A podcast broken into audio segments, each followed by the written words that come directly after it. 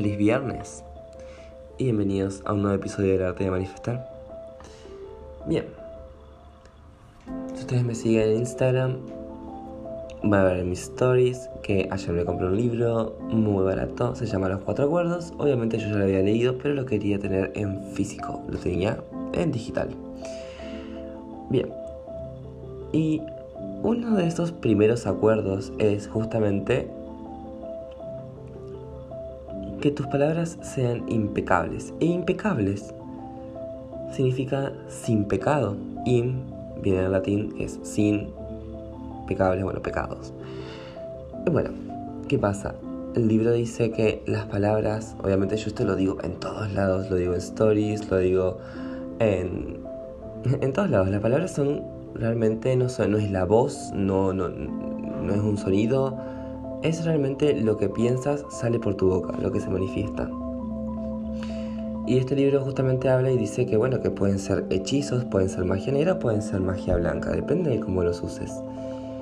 Porque justamente si yo uso una no mala palabra, pero si uso digamos como palabras para hablarte a ti y decirte es un tonto, es un estúpido, que esto que lo otro, no sirves para nada, ahí estoy justamente hablándome mal a mí también, porque de alguna manera tú te vas a enojar conmigo y eso no es propicio ni para mí ni para ti.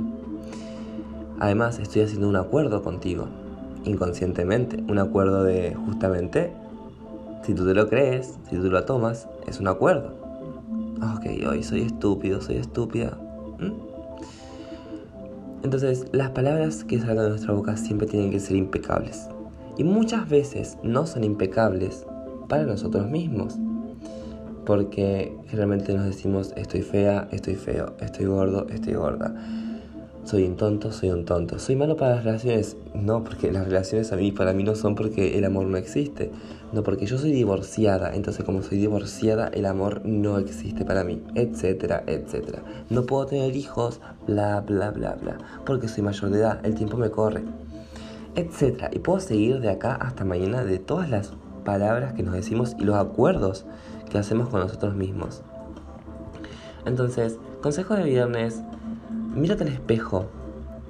mírate al espejo. Yo sé que estos episodios los, los lanzo desde la mañana, 9. Pero mírate al espejo todos los días, o por lo menos este fin de semana.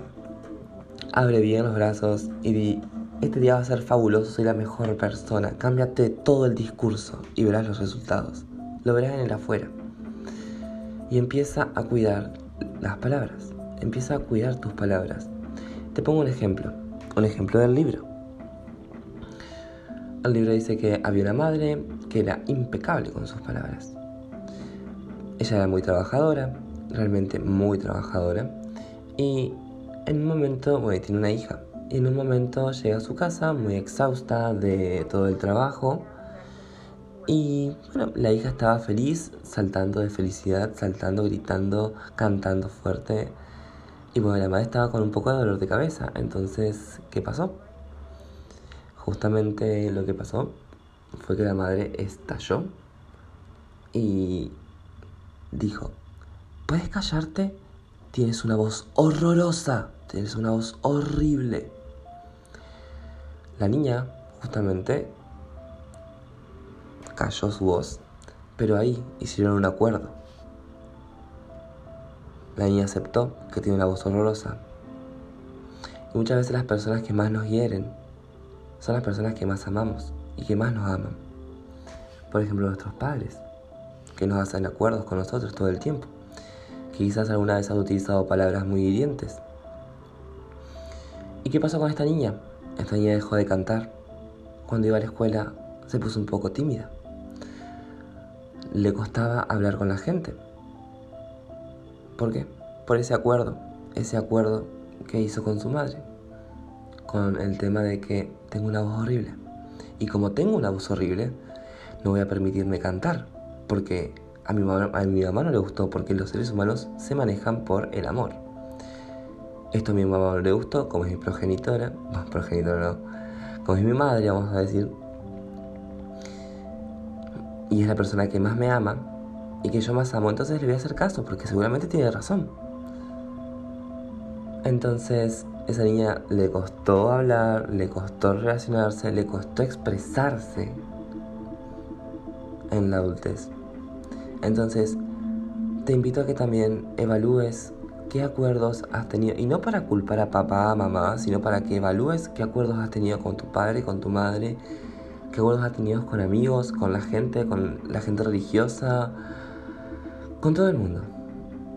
Evalúa qué acuerdos has tenido y qué has aceptado como que es una ley.